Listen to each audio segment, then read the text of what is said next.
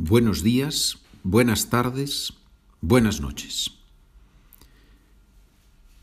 Before, we used to ask the time all the time.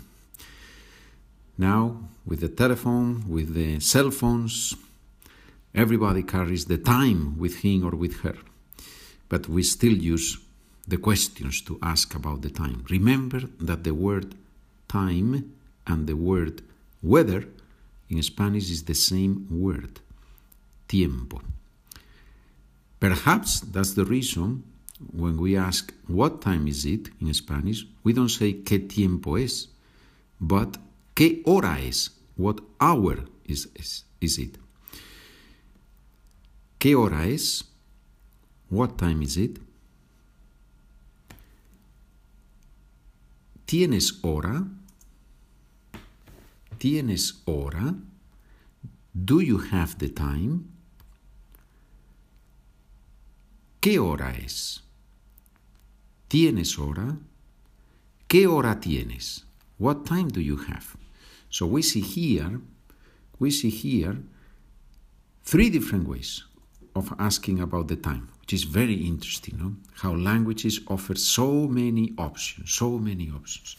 ¿Qué hora es? ¿Tienes hora? ¿Qué hora tienes? Es la una de la tarde. It is 1 p.m. Remember, with one is the only one that we use in singular. Es la una. And actually, in, in real language, sometimes people say son la una, son la una, right? Son las dos y diez de la tarde. It is 2 p.m. That's all it is 2 p.m. because it doesn't make any sense to say it's 2 p.m. in the afternoon, right? De la tarde is in the afternoon, right? If you have your document, you can fold the paper and play with it. Spanish, English, English, Spanish. That's what some of you are doing. You, you, you tell me in your emails, and I think it's a wonderful idea. If you would like to receive the document, please send me an email. My email address Spanish with Pedro at gmail.com. Son las cinco y cuarto de la mañana. It is 5:15 a.m. Cuarto, a quarter. Son las doce y media del mediodía. It is 12:30 p.m. Doce y media. 30 minutes, media. Mediodía, midday. Wouldn't it be nice to continue learning with this type of sentences, with questions and answers? Real Spanish, authentic Spanish.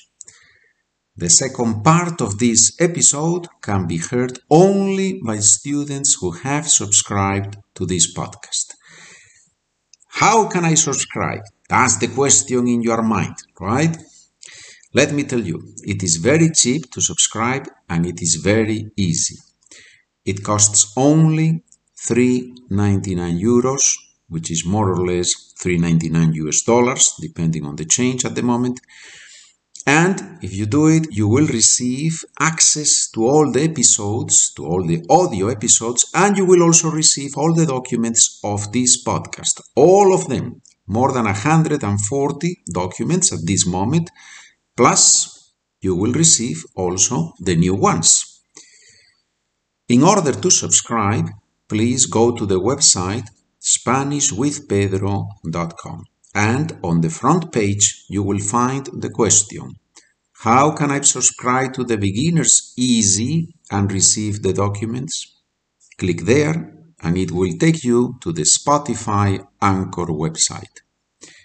Once you have subscribed, please send me an email SpanishWithPedro at gmail.com and I will send you the documents. I need your email address to send you, obviously, an email with the documents. My friend, I look forward to seeing you on the subscription zone, where the students who really want to learn are working with me. Muchas gracias. Nos vemos.